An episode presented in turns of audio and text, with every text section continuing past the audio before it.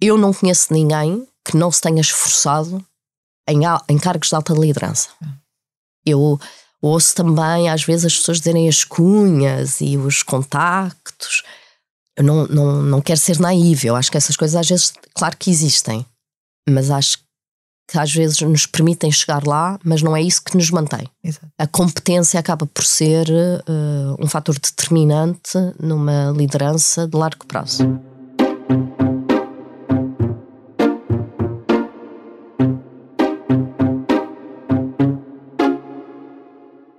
Olá, bem-vindos de volta ao podcast do Expresso O Céu é o Limite.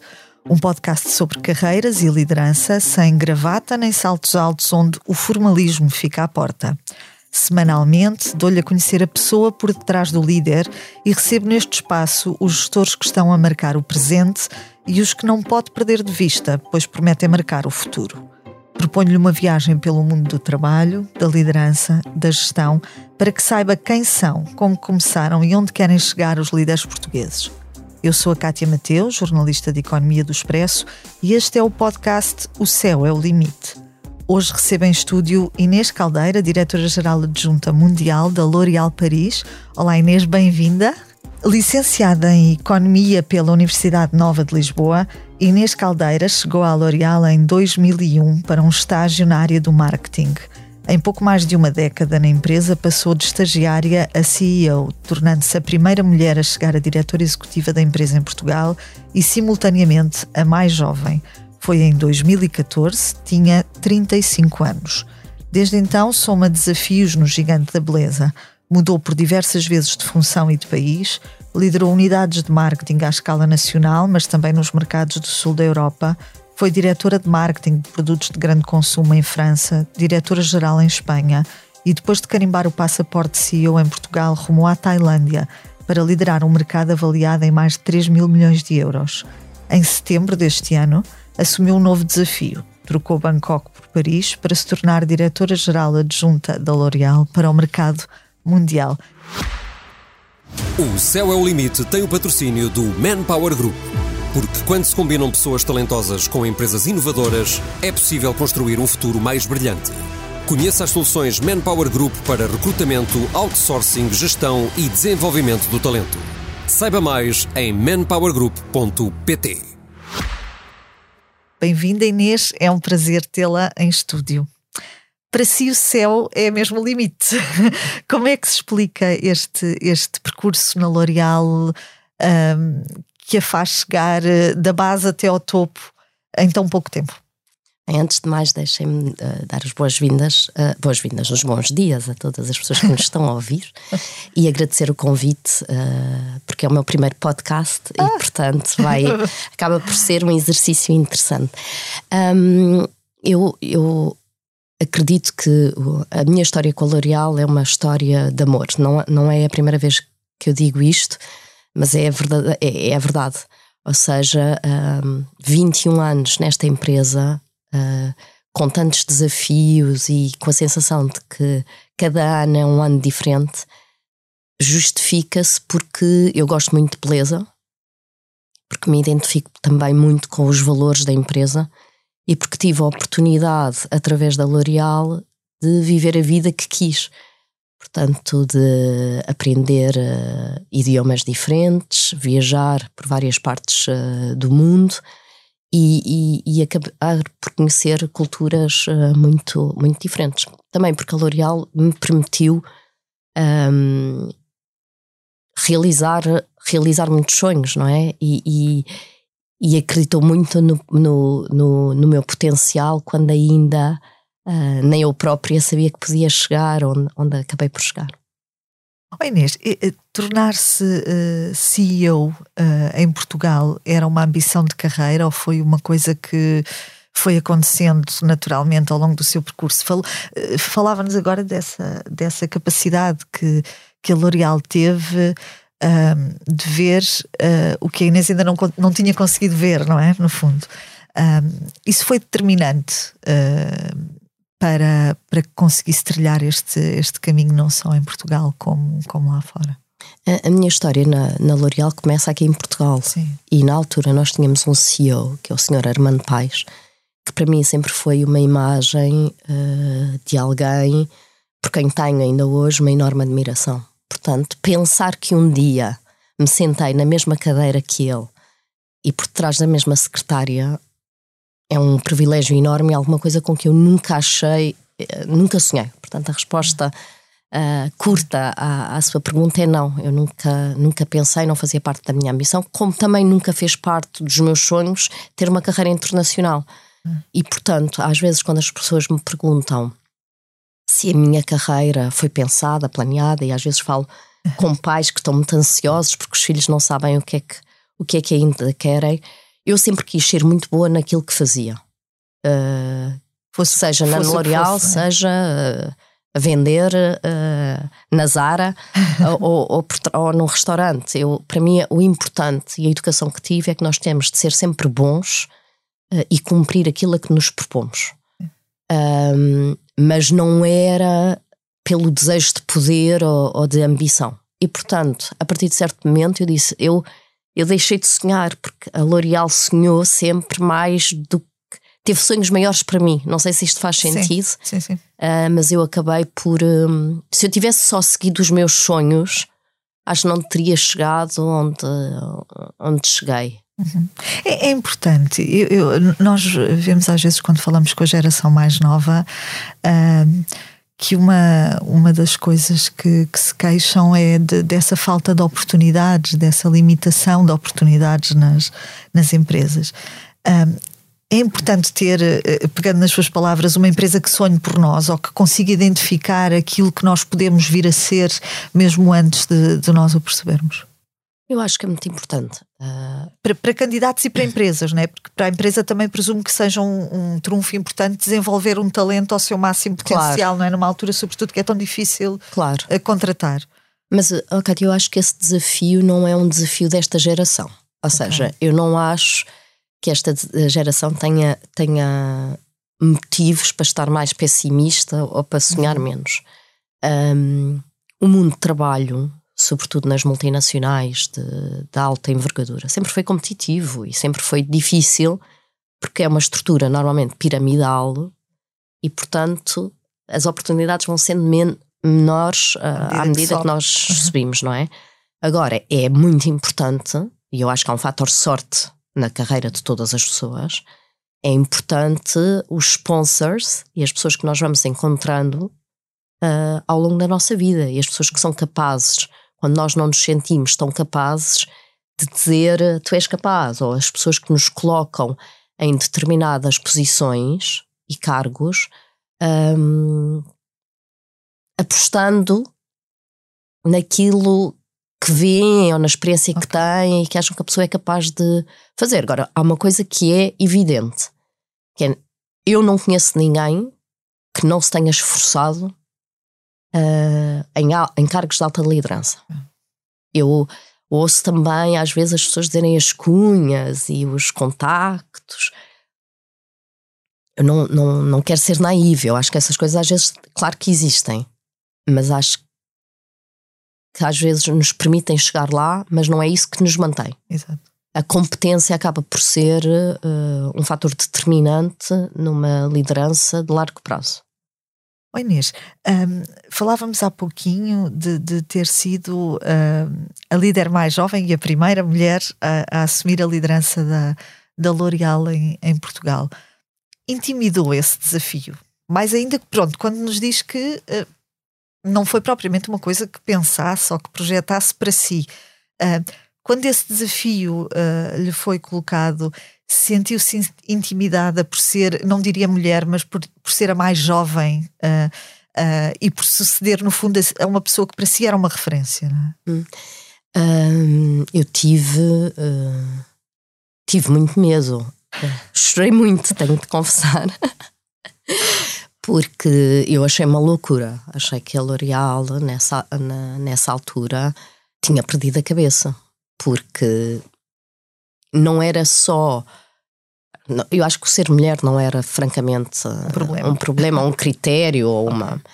Uh, a minha juventude, a minha falta de experiência, uh, uh, Isso sim, eu acho que era assustador.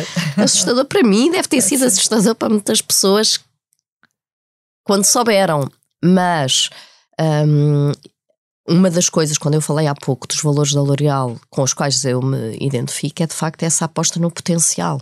A L'Oréal é uma empresa e não tem só. É o caso Inês Caldeira, não é um caso exclusivo, que aposta muito no potencial, aposta em coisas. Ou seja, a experiência é importante, mas não é determinante. É, é uma empresa que vai mais olhar para aquilo que nós podemos fazer no futuro do que fizemos no passado. Do que fizemos no, no, no passado.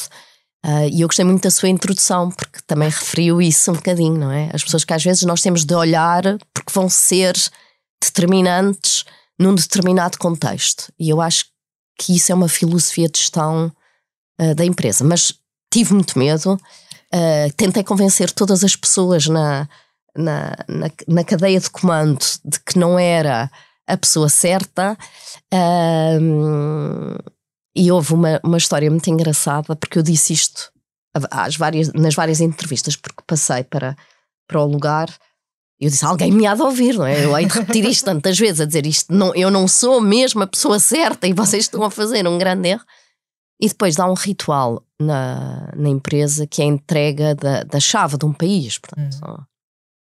E o CEO mundial faz questão de receber a nova pessoa para eh, uma conversa informal, mas também para delinear aquilo que são os grandes objetivos e as expectativas, não é? Uhum. E, e tinham-me dito, oh Inês, por favor, tu a ele não, não lhe digas.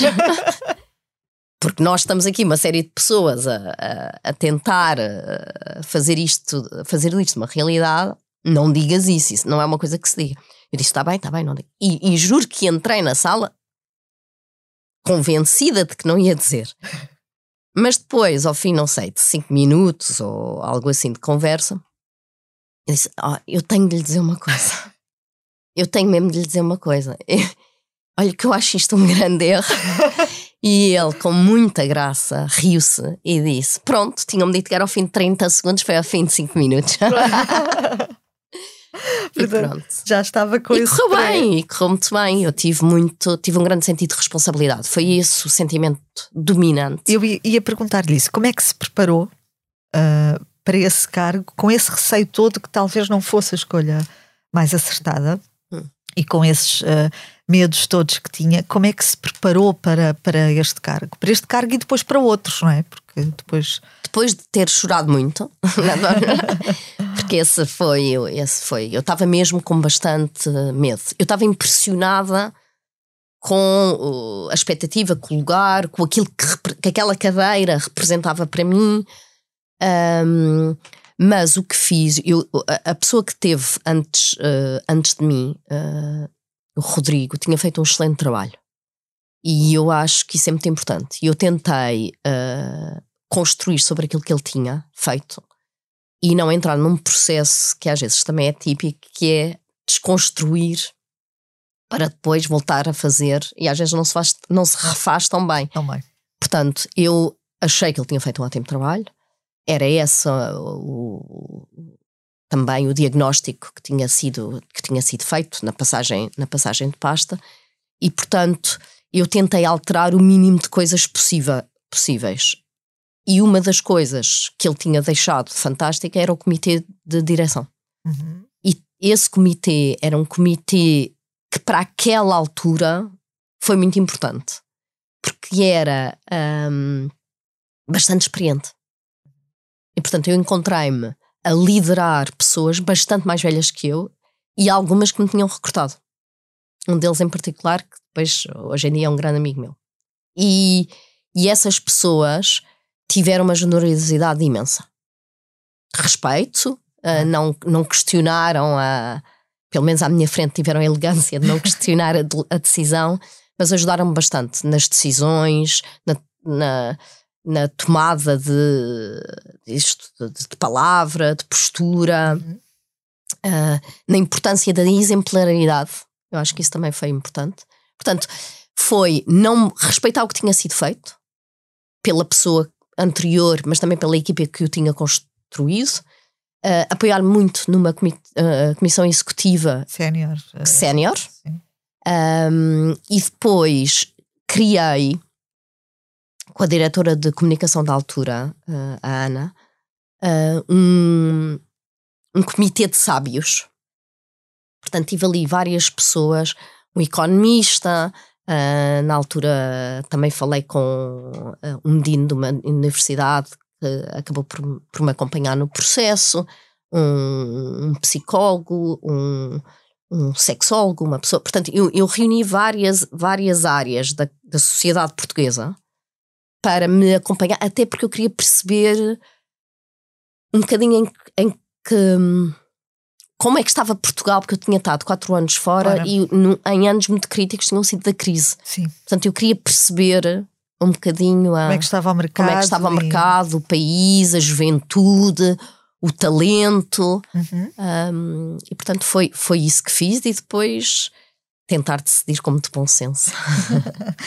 Oi Inês, eh, retomando a, o tema da igualdade que falávamos há pouco, Uh, a Inês, depois de Portugal, sai para uh, liderar a Tailândia, o mercado da Tailândia, uh, que era imensamente diferente do mercado nacional, não só em termos de propriamente de contexto e de, de abrangência, mas também porque a realidade em termos de liderança lá é diferente daquela que, que, cá temos.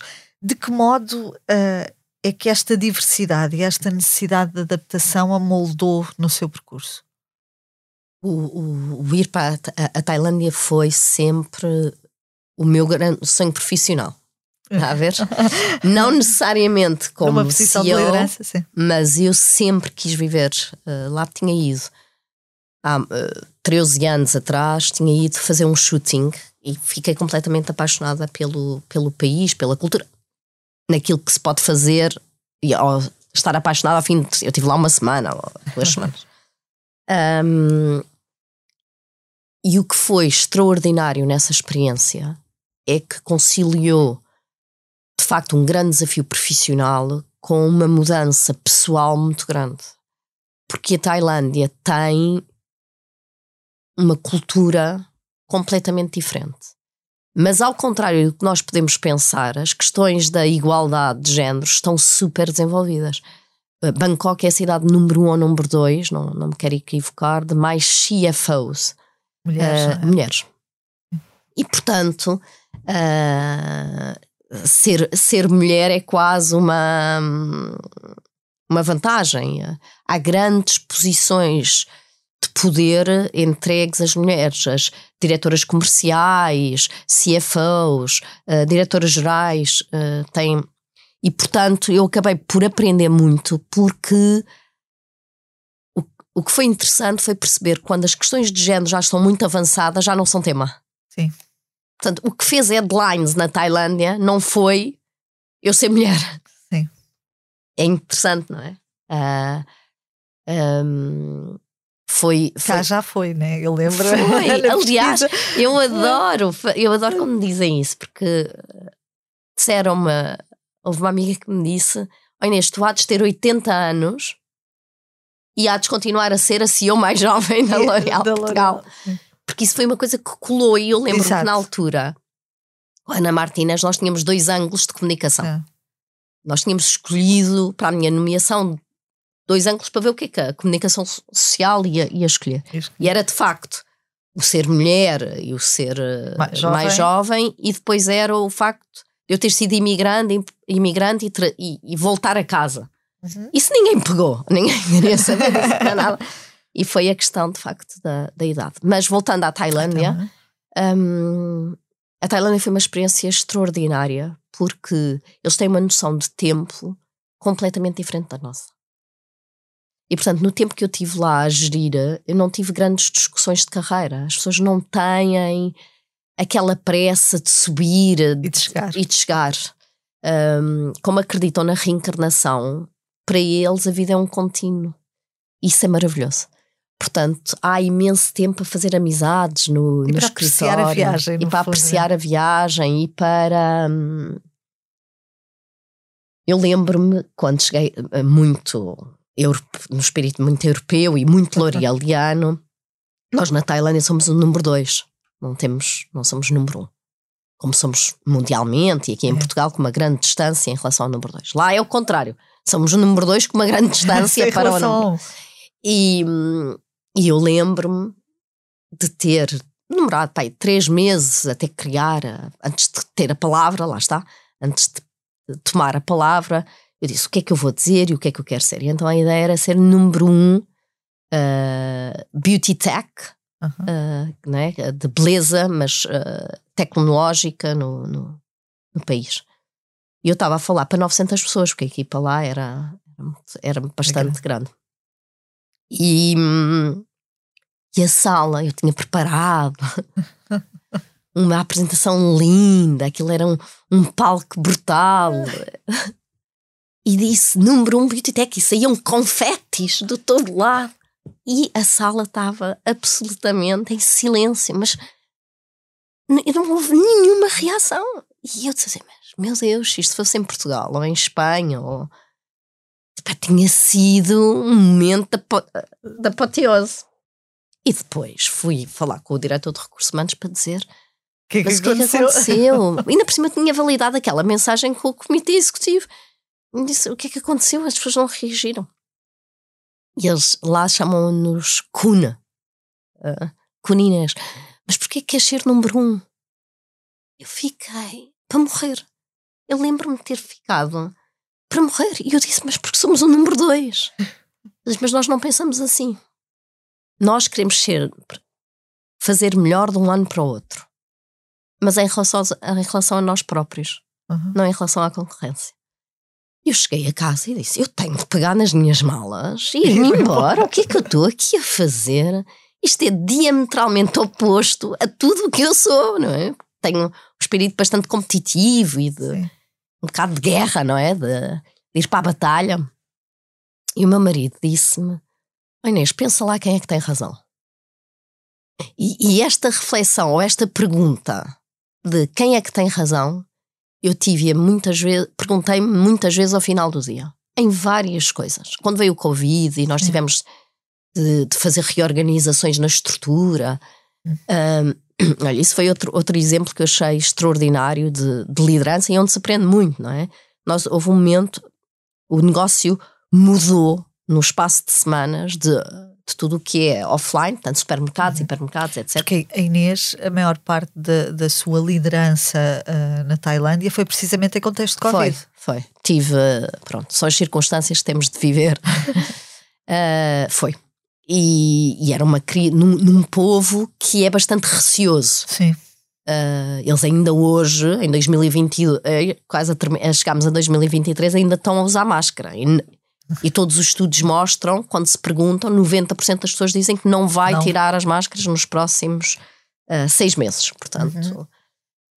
E, e, nós tivemos de reorganizar as equipas. E eu tive de dizer ao meu, ao diretor comercial da altura: bom, nós vamos aqui ter de nos separar aqui de 20 pessoas para retirar de, dos supermercados, etc., e, e pôr no, no mercado online, em tudo o que é e-commerce. E ele despediu-se. Assim, mas ele era super talentoso, era um ótimo diretor comercial, portanto, e era menos 20 de um lado, mais 20 do outro, e não fazia, e eram todos da equipa dele, portanto. E ele disse: Não, estas pessoas são minhas amigas e eu não vou. Uh, deixá-las para trás. Eu não vou deixá-las para trás. Uhum. E eu achei isso, e despediu-se e saiu da empresa, com imensa pena nossa, mas pronto, eu tive várias várias experiências assim. Que contexto nacional, provavelmente não. não e europeu? Sim, é? sim. Ou ocidental, diria sim. mesmo. E isso foi extraordinário. Oh Inês, retomando aquela questão da, da, paridade, é a favor ou contra a, a definição de cotas para mulheres em cargos de chefia? Eu sou a favor e, e, sou a favor de uma forma muito aberta. E porquê?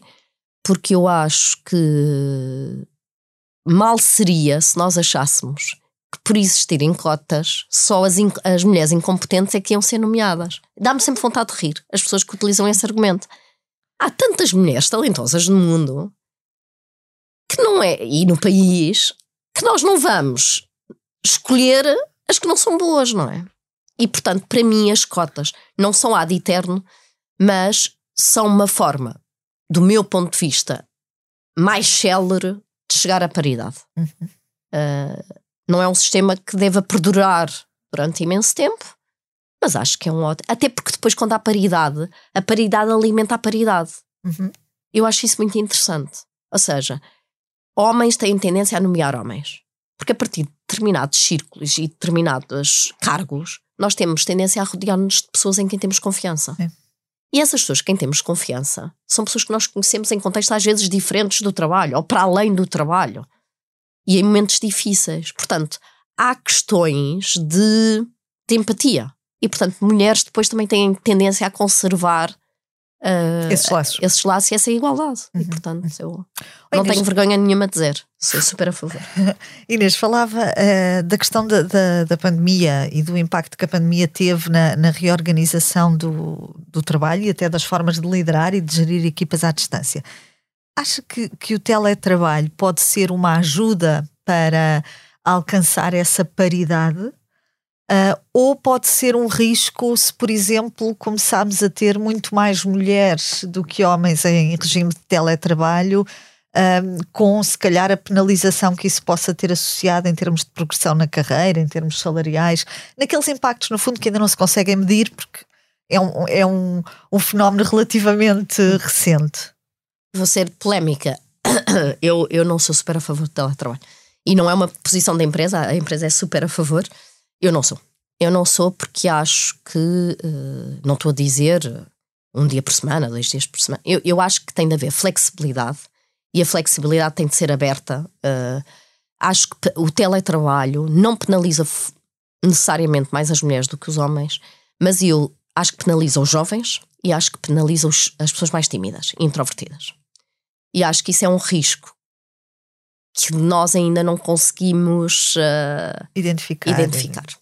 Porque eu fico passada, sei que não é uma palavra muito bonita, mas quando vejo pessoas, uh, os estagiários, as pessoas que estão a, a começar a carreira, que uhum. não têm muitas vezes direito ao teletrabalho, sozinhos no escritório e pergunto: mas quem é que está a gerir estas pessoas? É. Quem é que é responsável pela integração destas pessoas? E, e, e a mim choca-me em particular porque eu não tenho dúvida nenhuma que parte do sucesso que tive na minha carreira foi por causa de uma liderança de proximidade. Sim. E acho que essas pessoas muitas vezes são deixadas pronto, à sua sorte. Um, um bocadinho à sua sorte. E depois há os tímidos e as pessoas mais introvertidas, que são pessoas que, por definição, precisam de ser desafiadas, estimuladas. Ou que precisam de um contexto. Sim em que tenham tempo para falar e tenham tempo para dizer. E, portanto, acho que atrás de um ecrã uh, é mais difícil. Eh, eh, essa, essa questão que a Inês refere. Uh, é, é um aspecto bastante curioso, porque aqui há uns meses eu falava até com um recrutador uh, que me dizia que, por exemplo, no setor tecnológico, durante a pandemia, houve empresas que contrataram e despediram candidatos, ou candidatos que aceitaram e, e, e depois saíram uh, para outros projetos sem nunca terem posto os pés na empresa. E isso é uma coisa, é um cenário uh, inimaginável, não é? Com todos os desafios que isso, que isso de facto comporta. Mas na não... pandemia nós não tivemos, nós não tivemos alternativa. Exato. Mas isso é. dificultou imenso a integração de pessoas nas empresas.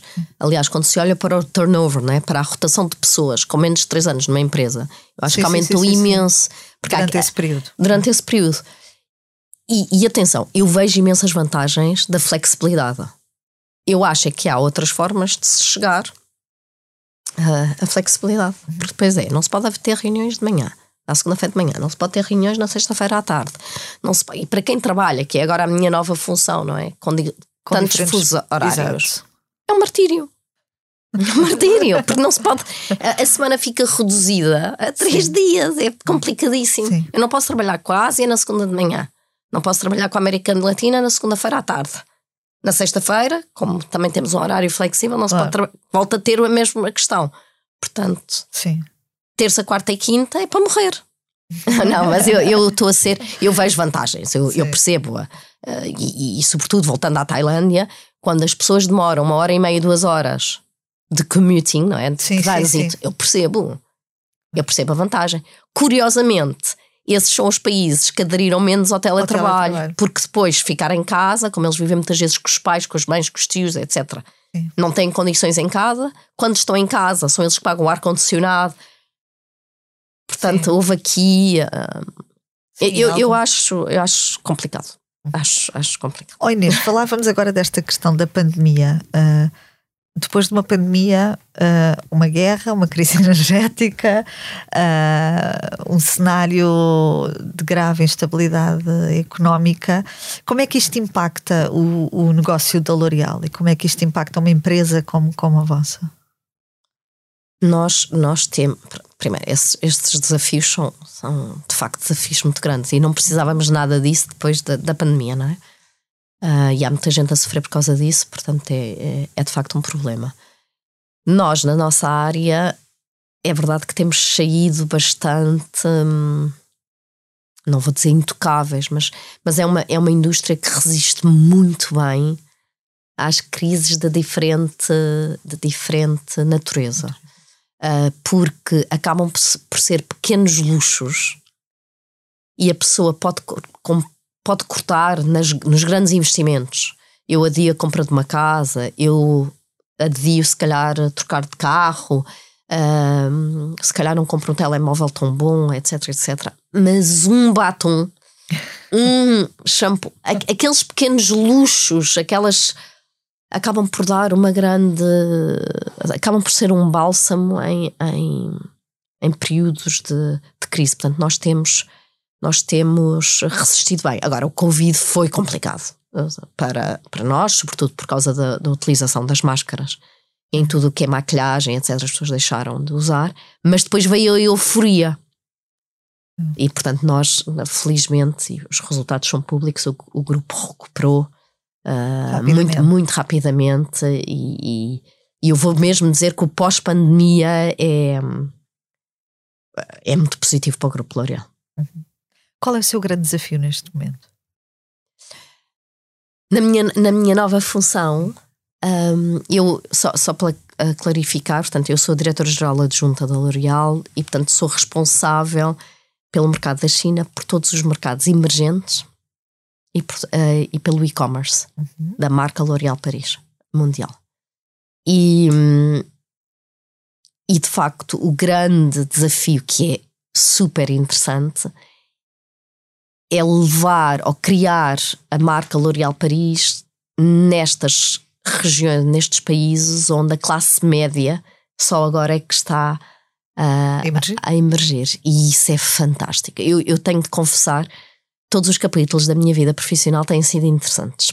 Por Portugal, porque foi, eu era muito nova e porque era a minha primeira experiência. A Tailândia, pelo que, eh, pelo que vos contei, de todos os ensinamentos que tive. Mas eu estou super feliz com este, com este novo eh, Desafio. desafio, porque para quem adora beleza como eu e trabalha nisto há 20 anos, ter a oportunidade de ver a beleza através do mundo, o impacto que a beleza tem eh, e que as questões da autoestima têm eh, nas mulheres e homens do planeta. E, e- e um bocadinho levar a bandeira da L'Oréal e colocá-la em vários, em vários países é, é super. Está a ser muito, muito giro. Oh Inês, qual foi o momento mais difícil ao longo deste seu percurso? Hum, foi quando eu estive em Espanha, na crise, de 2010 a 2014. Porque fo- foi muito complicado. Foi complicado, aprendi imenso, porque se aprende muito ah, dos contextos de crise, mas foi, foi difícil porque hum, Espanha e Portugal e a Grécia foram dos países mais afetados.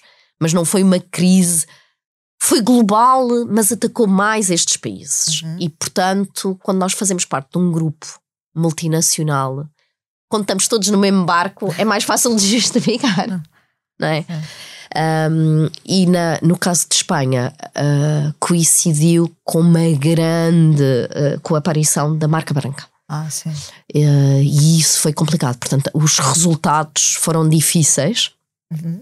e eu era ainda mais nova, e portanto ter de motivar as equipas num contexto em que uh, os resultados não apareciam foi, foi, foi, mais, foi mais complicado.